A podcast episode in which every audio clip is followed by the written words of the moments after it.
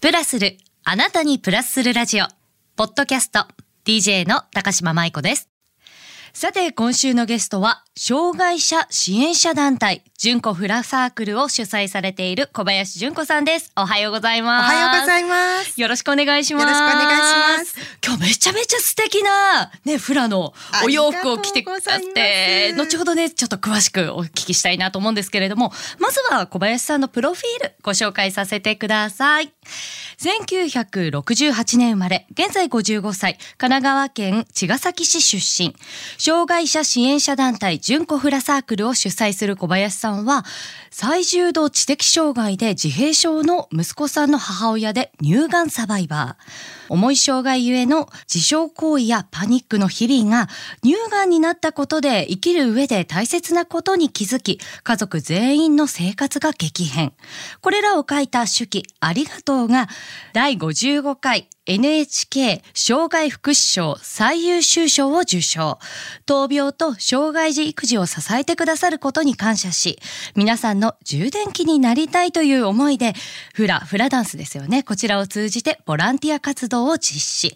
その活動は多くのメディアにも取り上げられていますということなんですけれども、小林さんもともとはフリーアナウンサーでいらっしゃったんですよね。そうですね。もう20代の頃なので、はい、30年も前なんですけど。いやいやいや。で、先ね、ちょっとあまりにも美しかったんで、先に言ってしまったんですけれども、フラダンスのこの衣装とかって、はい、あの季節とか踊るものとかでも違ったりするんですか？おっしゃる通りでですね今日はもうねこの色しかないと思ってピンクで参りました本当にピンクとベージュのこうコントラストが綺麗でこれを選ばれた理由は？これはですね、うん、理由3つあるんですけど、はい、1つはですね、ハワイのあのマウイ島の色がピンクなんですね。でマウイ島つい先日もう8月でしたかね。そうです、ね、火事が。火事が。はい、で、私もあの、これを支援したいなということで、うん、あの、フラコープっていうフラの先生方がですね、はい、日本でぱいこう集まっている協同組合みたいなのがありまして、はい、でそちらで、えーと、寄付を募ってましたのでね、まあ、参加させていただいたりしてんですがそのマブイ島にエールを送りたいっていうのが一つ。はい、で二つ目がですねあの私はあの乳がん闘病中なんですけれども、うん、ピンクリボン活動っていうのをやってまして、はい、でこれはね乳がんのあの早期発見早期治療の大切さを伝えるっていう活動なんですけど、ズバリあのピンクって名前がついてますよね。うん、で、これはお母さん業界新聞って20年以上続いているあの新聞があるんですが、はい、まあその方々と母フラっていう団体の代表をしてまして、うん、で、フラと乳がんをあのこう掛け合わせた、融合させた活動をしております。はい。このピンクにもいっぱい意味が込められてるわけですね。で、10月はあの、うん、ピンクリボン月間。でもあるんですよ。そうだ。そうなんです。以前ね、番組にも、はい、あの、出ていただいた方にも教えていただいたことあるんですけども。なのでもピンク。で、三つ目はですね、アンチエイジングですね。えアンチエイジングにピンクって関係あるんですか？あるんです。40代後半からあの更年期障害とかになる方も多いんですけど、うん、あのマゼンダピンクだからちょっと濃いめのピンクですね。はい、これめでることでエストロゲンとかあの女性ホルモンがね活性するっていうのが知らない 本当ですか？そうなんです。これね確固たるエビデンスがあるんですよ。ええ、ちょっと、あの、見えないところで下着の色ピンクにしてみようかな。いいですね、いいですね。そうなんです。でも、そうやってね、なんか取り入れることで、アンチエイジングになるんでしたら、いいですね、これ。いいです、いいです。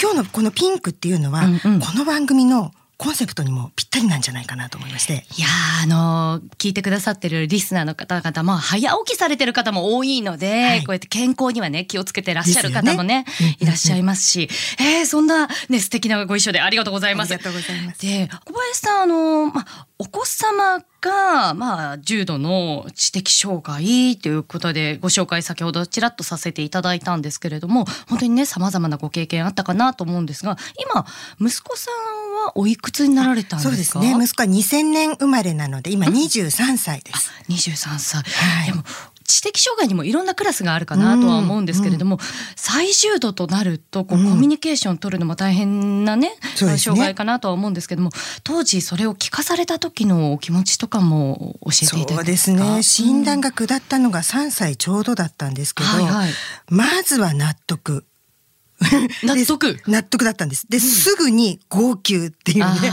納得して号泣でしたね。っていうのがですね、もう1歳半ぐらいから奇妙な行動してたんですよ。例えば？あの壁に向かってずっと手を叩いてぴょんぴょんぴょんぴょん飛び跳ねてるっていうのを、ほっとくともう30分とかやってるんですね。うん、なかなか見られない症状ではありますね。ね。ちょっとこれは普通じゃないの、おかしいなと思っていろんな病院に行ったんですけど、うん、様子を見ましょうと言われるばかりで、はい、はっきり先生は言ってくださらなくって、うん、でやっと3歳になった時にあの最重度知的障害の自閉症ですねと。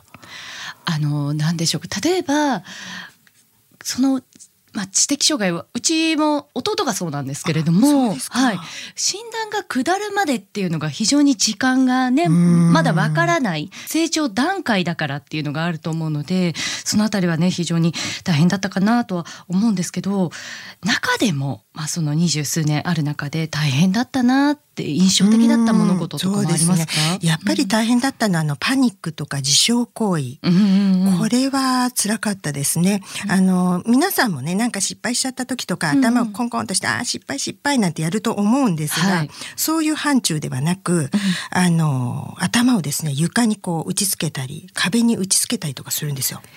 パニックになって。えー、何か傷つけないとこう、自分が収まりきれないというかね。息子さん自身がそうなんです、そうなんです。なのでまず頭蓋骨が割れないように私はガードするみたいな、ね、ああ、それでも本当にお辛いね、経験かなと。辛かったですね。でもその中にも多分こう嬉しかったこととかもあったかと思うんですけれどもありましたありました。そういったエピソードは？そうですね。そちらの方の手記のねありがとうにもちょっと書かせていただいたんですが、ですがですが。嬉しいっていうのは今だから嬉しいなって思ってるんですけど当時はね思えなかったんですよ。あんまり。一瞬思ってもすぐにやっぱり辛いことのことの方が多すぎちゃって書き消されちゃううん。いやでも人間何事もそうだとは思うんですけれども、うん、特にね自分の、まあ、命を分け与えたそうですね。息子さんということもありますもんね。でそんなね大変なお時間の中今度は小林さん自身が乳がん、そうです、ね、これはどういったきっかけで分かったんですか？これはですね、うん、私割とあの検診とかには行くようにしてたんですよね。はいはい。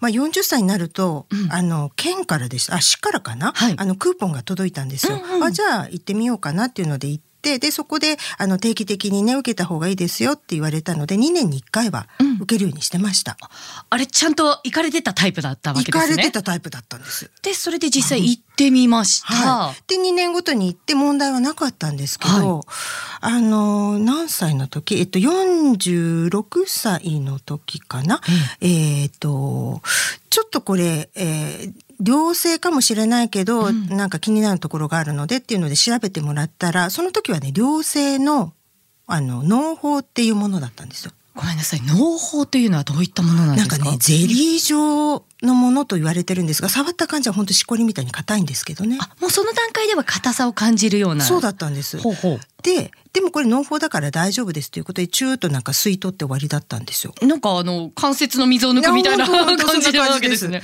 でよかったなと思ってただ一、はい、年後また同じような場所に硬いものを見つけたんですね自分で触ってて。はいはい、あれ1年まあでも繰り返すって言ってたから大丈夫かなと思ったんですけど、うん、一応行ってみようと思って行ったら今度は良性のものじゃなくて癌だったんです。はあ、いやでも日々そうなんかおかしいかもとか思った時ってやっぱり行った方がそうですねいいんですね。いいですねでも、うん、その私の場合のその乳がんは、はい、すごく進行性の早いものだったんですね。乳がんにもその進行性っていうのとかあるんですよ。あるんですか？タイプとかあるんです。クラスだけじゃなくて？そうなんですよ。ええー、それはじゃあ実際にお医者様から言われて、ね、転移とかそのあたりはどうでした？そうで、すでにリンパ節の方にも転移しちゃってたので、うん、1年前には何ともないって言われてたのに、はい、ね、5センチ近くにもなっちゃってたから。結構じゃあもう大きくなっちゃってたわけなんですね。そう思っそれを知らされた時どんな気分でいらっしゃいまいやどうしてどうしてですよね。なんで1年前は大丈夫だったのにでがんっていうのはだいたい10年ぐらいかけて1センチになるとかって言われてるのに、うんはい、なんでこんな早くなっちゃってね大きくなっちゃったんだろうとか思いましたけど、うん、まあでも、2週間ぐらいですね。とにかく受け入れられなくって、ため息ばっかりついてた。なんでそうですね。うん。えー、いやでもあのちょっと込み入ったお話になってしまうんですけれども、うんはい、乳がんの治療ってこうまあちょっと辛いっていうふうにお伺いするんですが、そのあたりはどうでした？で、私の場合はそんな状況だったので、はい、あのもう全身に散らばっているであろうがんをまず叩こうと。いうことで先にそちらを。先に、うんうん、手術より先に抗がん剤治療だったんですね、うん、でも私の場合ねこれがねすごく良かったですえー、具体的には？息子と主人にとってよかったんですよ。え？どういうことですか？ですよね、うん、なんでかっていうと今まで私息子とそんな例えば手術とかでね、はい、1週間とか離れちゃうわけじゃないですか、はい、ね、私の場合遠くだったんですけど、うん、そんなに離れたことないんです。あでも先ほどのお話の流れからすると、ほぼ一日一緒にいるのかなっていう。そうです。うんうん、でお泊まりとか学校では行っても、はい、一晩ですよね、ええ、だからそのぐらいしか離れたことがないのでそれがその突然私が手術でいなくなっちゃうってなったら、うん、多分主人もパニック、息子もパニックだったと思うんですよね。うんうん、ですが、その半年間治療しながら私が家にいて、で、その間にいろんなことを主人に伝えてで主人はできるようになり歯磨き着替えとかね、うん、お食事の仕方とか、うん、学校への連絡の仕方とか、全部教えて、で全部できるようになりで息子自身も最初はわからないわけですよ。なんで？なんかママずっと寝てるなと。うん、いやでも状況からするにそうですよね。そうですね。それが髪の毛が抜けていく。そうか。そうなんです。抗がん剤、ね、見た目が激変したわけですね。なるほど、なるほど。髪の毛はない、眉毛はない、えー、まつげもない、顔はむくむ、皮膚疾患でいろんな湿疹もできる。で、とにかく辛そうでなんか吐いている、うん、っていう姿を見て、これはただごとじゃないなと、うん、ママはどうやら大変な状況になっているっていうのを息子はね、すごい感じてくれたんですよね。はあだからね先に抗がん剤治療でよかったです。だから私がいざもう入院して10日間いなくなりますよってなってもあの主人も大丈夫でしたし。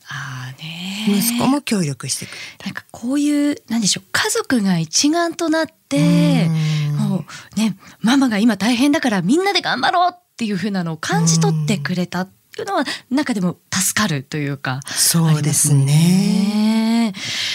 でまあそういったことがあって実際にね乳がんの治療もされ今度はフラダンス。